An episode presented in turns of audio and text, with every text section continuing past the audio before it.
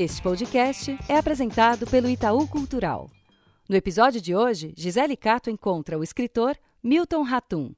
Eu vi uma declaração sua uma vez falando que todo escritor começa um pouco imitando algum escritor até encontrar essa voz própria. É, Flaubert está no seu caminho até você encontrar uma voz própria e depois foi traduzir o homem.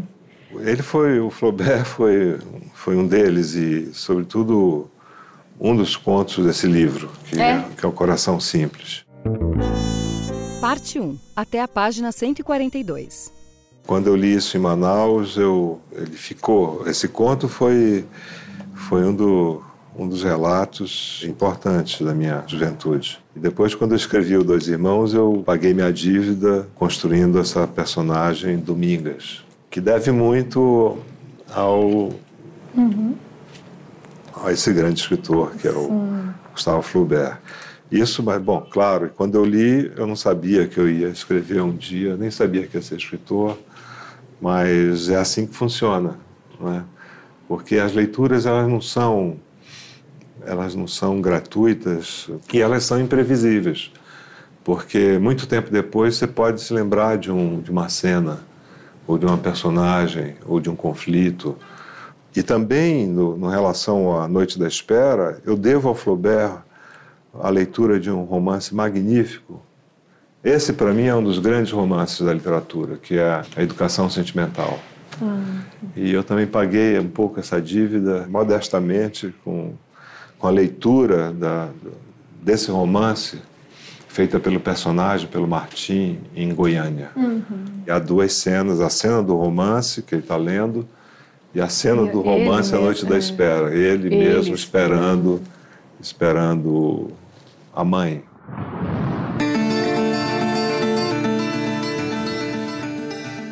Queria te ouvir falar um pouquinho da sensação, do sentimento que vem ao terminar uma obra o que, que vem?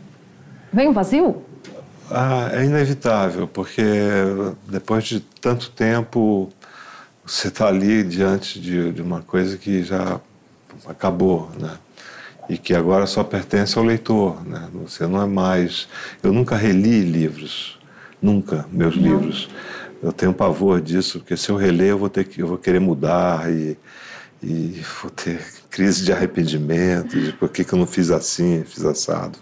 Aliás, isso você faz com qualquer livro, mas eu não, eu sinto esse vazio e, e fico meio tonto, assim, meio sem saber o que fazer, é, pensando, será que eu, eu, eu estudo arquitetura de novo para trabalhar com projetos? Mas agora não, isso, isso aconteceu muito quando eu terminei o meu primeiro romance eu fiquei meio, eu fiquei bem perdidão assim. E até encontrar a forma do Dois Irmãos, a forma de narrar, ah, demorou um pouco. Mas depois do Dois Irmãos, eu parece que eu, eu tinha mais ou menos na minha cabeça algumas ah, tinham Cinzas do Norte. Depois o Órfão do Dourado foi um romance de encomenda, o único, o primeiro e único da minha vida. Não faço mais nada por encomenda. Não escrevo mais nada, nem um bilhete para ir para a padaria, assim, de encomenda, um bilhete de amor. Escrevo um bilhete de amor pra, de encomenda para isso, não. não. Não, porque os prazos me, me angustiam e isso... Enfim, mas há um momento em que você já não tem mais nada a dizer. E que é um ato de coragem também, você não escrever mais. Mas eu, a, a hora de, na hora de parar, eu não vou hesitar. Aliás, você pode parar de escrever, mas eu, por exemplo, sei que não vou parar de ler. E para mim, ler é fundamental. Quando um livro é lido 30 anos depois, ou 40 anos depois, é sinal de que esse livro, vamos dizer, resistiu ao tempo. Né? E a gente mesmo, quando a gente lê um livro, relê um livro, às vezes é uma, uma outra experiência, né? É, é muito louco isso. Então a releitura é, já, é. já é, vamos dizer, uma, um convite a um, vamos dizer, a uma relação, já é uma relação mais estreita com o livro. Com o livro. É isso que a gente faz depois dos 55 anos, que é reler livros. Queria te perguntar que tipo de leitor você é hoje? Você é um leitor dedicado? Eu leio muito, eu, eu leio mais do que eu escrevo, na verdade. Você interrompe livro no meio? Ah, às vezes eu interrompo. Às vezes eu. É, quando o livro não me. Enfim... Dá uma dó às vezes, né? Tem, eu, eu, tinha isso às vezes de achar que era quase uma heresia interromper, que tinha que insistir. E, eu insisto. Eu... Eu insisto muito. Até que né? página? É, às vezes até a página 142. 142? É, Acho que é um, um, uma persistência razoável. Mas aí alguns livros já acabaram, né? Nessa página. Mas eu, eu não me forço mais a ler. É, a ler textos que, vamos dizer, que, com os quais eu não me envolvo. Parte 2 Cachorrada Perigosa eu estava muito ansiosa para vir te encontrar, pensando um pouco que momento é esse que você está. Que você se propôs um desafio audacioso, grande, é, pela duração mesmo, né, dessa trilogia. E, enfim, a gente conheceu aí o primeiro volume, né, A Noite da Espera, Martim. É, os dois outros volumes, em que pé que eles, que eles estão? Um está prometido para ser lançado esse ano. Na verdade, eu tinha escrito os três nesses 11 anos, agora 12, uhum. nesses 12 anos. E, mas eu só tinha revisado, na verdade, o primeiro que saiu. E agora estou terminando a, sei lá, a oitava revisão do, do segundo volume. Mas a, a verdade é que eu também não tenho pressa, né? Eu, tenho, eu nunca tive pressa para publicar. Agora eu gostaria de, enfim, de publicar essa trilogia, porque ah, de algum modo é um acerto de contas com a minha com a minha juventude que que também é, é um projeto antigo, né, Milton? Na verdade, é uma ideia que você tinha desde a década de 80, né?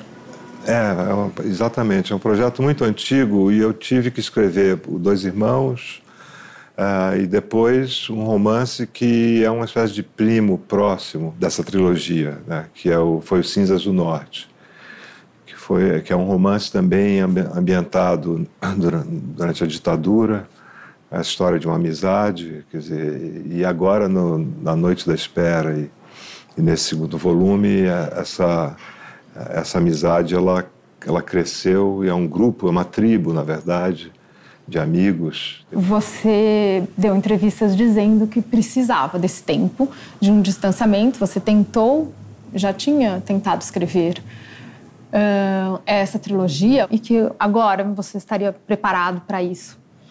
E agora, te ouvindo falar, fiquei pensando que quase ironicamente você ganhou esse, esse tempo, essa perspectiva dessa juventude, mas ao mesmo tempo você, Milton de hoje, vive é, sob essa, essa pressão. Pois é, mas a, na literatura também ela, ela faz isso, né? Ela, é, mesmo a revelia do autor, ela se projeta, né? Ela se lança no, algum, no futuro, e o futuro é hoje para mim não é surpreendente.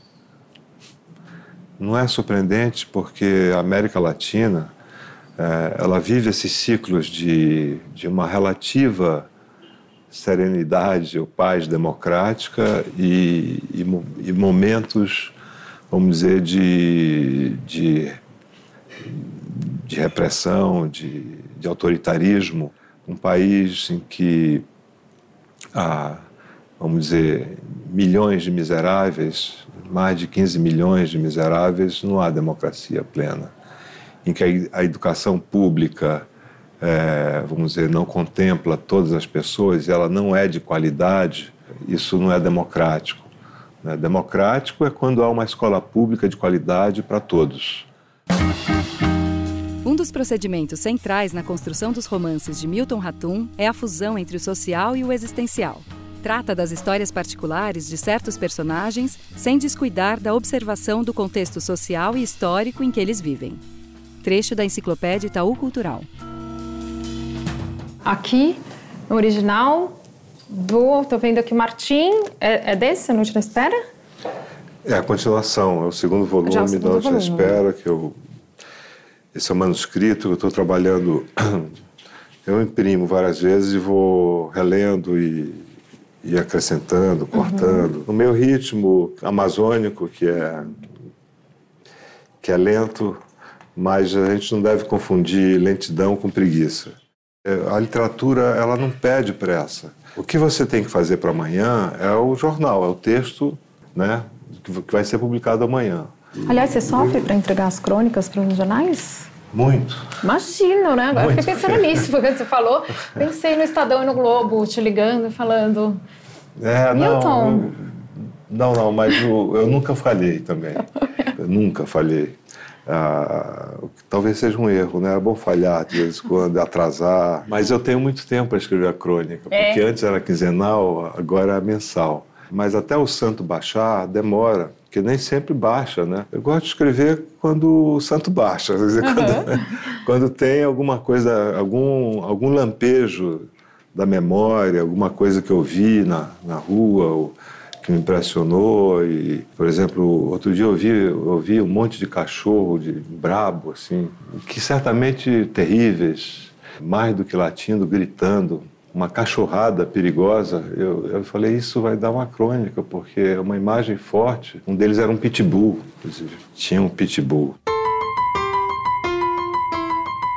Milton, no começo da conversa, ainda tava, brin brincou um pouco com sua formação de arquiteto. E já ouvi você falar de gosta de cálculo, de matemática, de uma coisa pensada, estruturada, de frase. Você não tem quase um pensamento de arquitetura aí nessa sua construção de linguagem? Acho que alguma coisa assim. Há um, primeiro que há um projeto do que eu escrevo, dos romances, sobretudo. E eu faço algumas notações, um plano de uma sequência de, de, de ações e conflitos com a posição e o modo de ser dos, das, das personagens.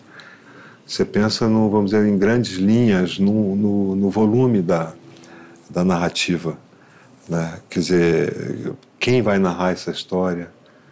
Que é uma questão central da literatura, do narrador. Uhum, qual voz, vai ser né? o ponto de vista? É, como, qual a relação desse narrador com os outros personagens, no tempo? Como será esse tempo? Então, são linhas gerais que, enfim, que acontece, que, que estão no desenho. É, e que estão no desenho do arquiteto também. Né? Porque a arquitetura ela organiza o espaço e a literatura organiza o caos, o caos da vida, de um recorte de vida. O Milton Ratum fala sempre que é tímido. Quando penso nele, vem a imagem do escritor que se demora nas palavras e que sorri de leve, uma gargalhada deve soar até meio absurda para sua alma declaradamente pessimista. Eu também crio um punhado de pessimismo quase como um bichinho de estimação. Há dias que você está de mau humor.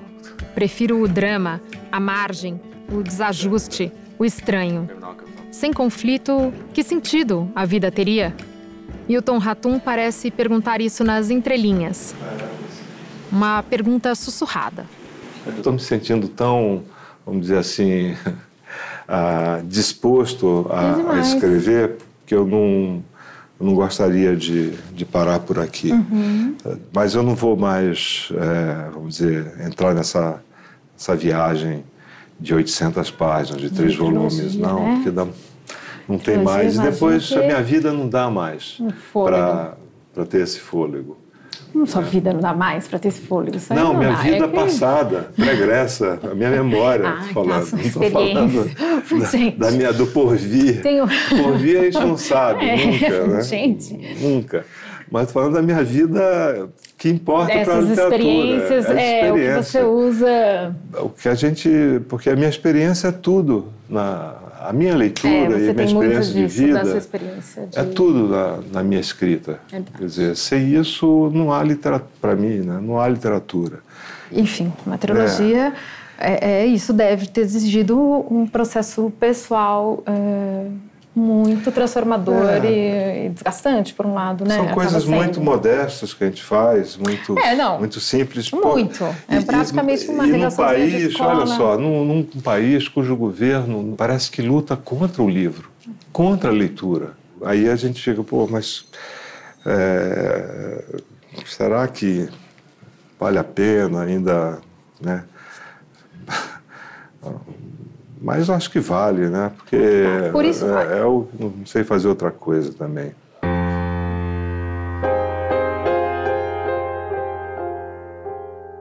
Parte 3. Ação e reflexão. Milton, começa falando, a gente estava acertando o áudio, você falou que você já foi crooner. Conta isso pra mim. Fui crooner na minha juventude em Manaus, ah, isso em 67, por aí. E a gente, por algum tempo, andou pelas noites de Manaus, cantando, tocando, ganhando um dinheirinho. E depois, quando eu fui embora para Brasília, tudo isso acabou. Eu não fui cantor, não fui arquiteto, ou fui arquiteto por poucos anos, fui professor durante 15 anos De é, literatura, de literatura francesa, né? francesa, de língua e literatura francesas e também um pouco de literatura é, latino-americana na- em Berkeley, nos Estados Unidos. E aí eu percebi que eu queria só escrever. E eu consegui isso já, já quase aos 50 anos.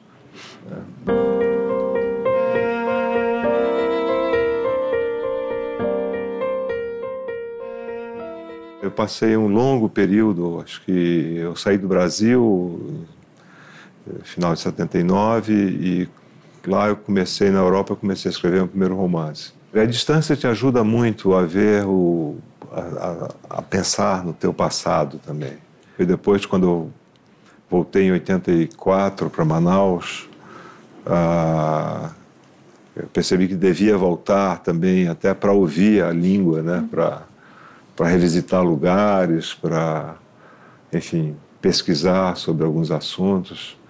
E chegou um momento que também em Manaus eu já não estava conseguindo, eh, vamos dizer, esse distanciamento para escrever sem constrangimento, vamos dizer, do, Mas aí do o lugar. relato de um certo Oriente é o que a gente está falando, né? É. Você voltou para Manaus em 84 para ainda trabalhar nele. É, eu ainda fiquei três anos trabalhando nesse romance. Eu sou muito lento, eu escrevo à mão Uhum. Eu e acho isso. isso demais. é. E aí eu passei do caderno para máquina de datilografar. E depois eu guardei esse manuscrito durante quase dois anos, até publicá-lo. E eu passei um longo período sem publicar livros, né?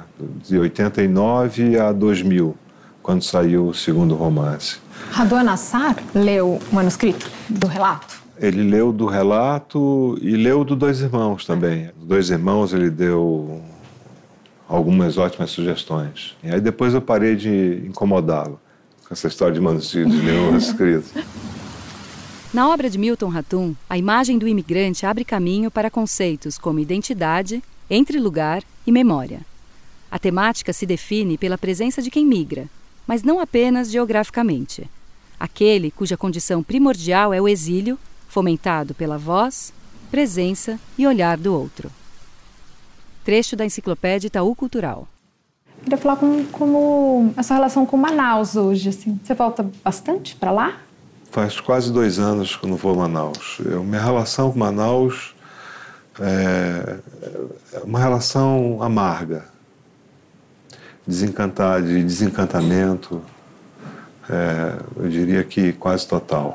É uma cidade que não foi bem administrada. Você imagina, 70% da população não tem infraestrutura urbana. Tem esgoto, por exemplo, sistema de esgoto. É, mais de 70%. Isso é um, isso é um crime, não é arborizada. É, a cidade que até os anos 60, começo dos anos 70, tinha, tinha uma certa, mantinha uma harmonia com a natureza, ela está no coração da floresta amazônica. Essa relação foi totalmente destruída. Infelizmente, ah, Suas voltas para lá, então, são doídas. são porque, Porque aí você tem esse distanciamento também. Não é uma nostalgia, não é, É. isso. Não é, uma sauda, não é uma Não, coisa é uma saudosa. coisa- é constatar que um projeto que poderia ter dado certo, talvez para o Brasil, foi interrompido em 64.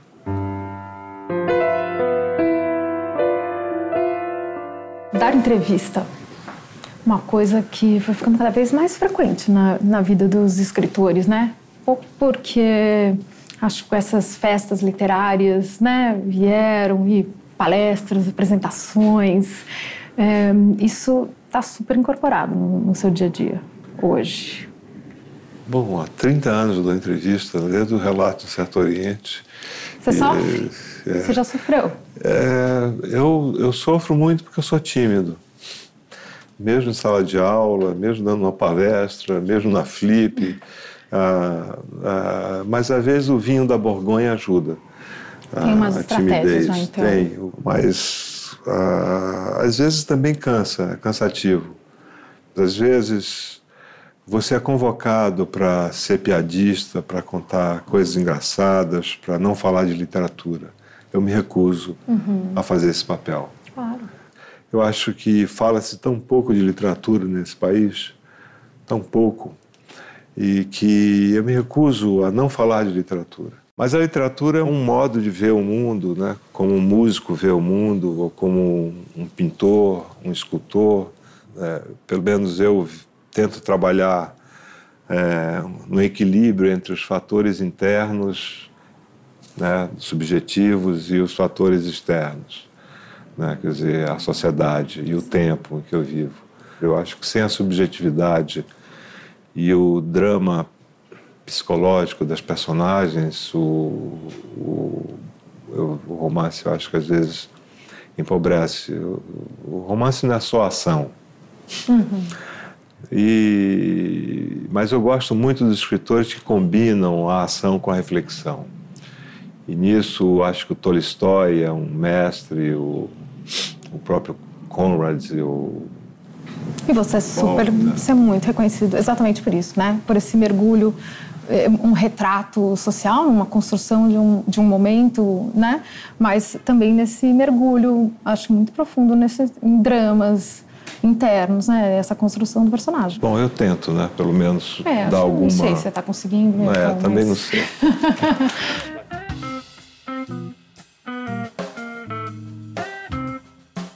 Este foi o Encontra. A direção é de Gisele Cato e Ricardo Seco. Produção de Yuri Teixeira. Edição de Tauana Carlier. Toda quarta, um novo episódio aqui para você. Lembrando que você também pode assistir aos programas no aplicativo Arte 1 Play. O podcast do Encontra é apresentado pelo Itaú Cultural. Para mais informações, acesse enciclopédia.itaucultural.org.br. Realização Arte 1.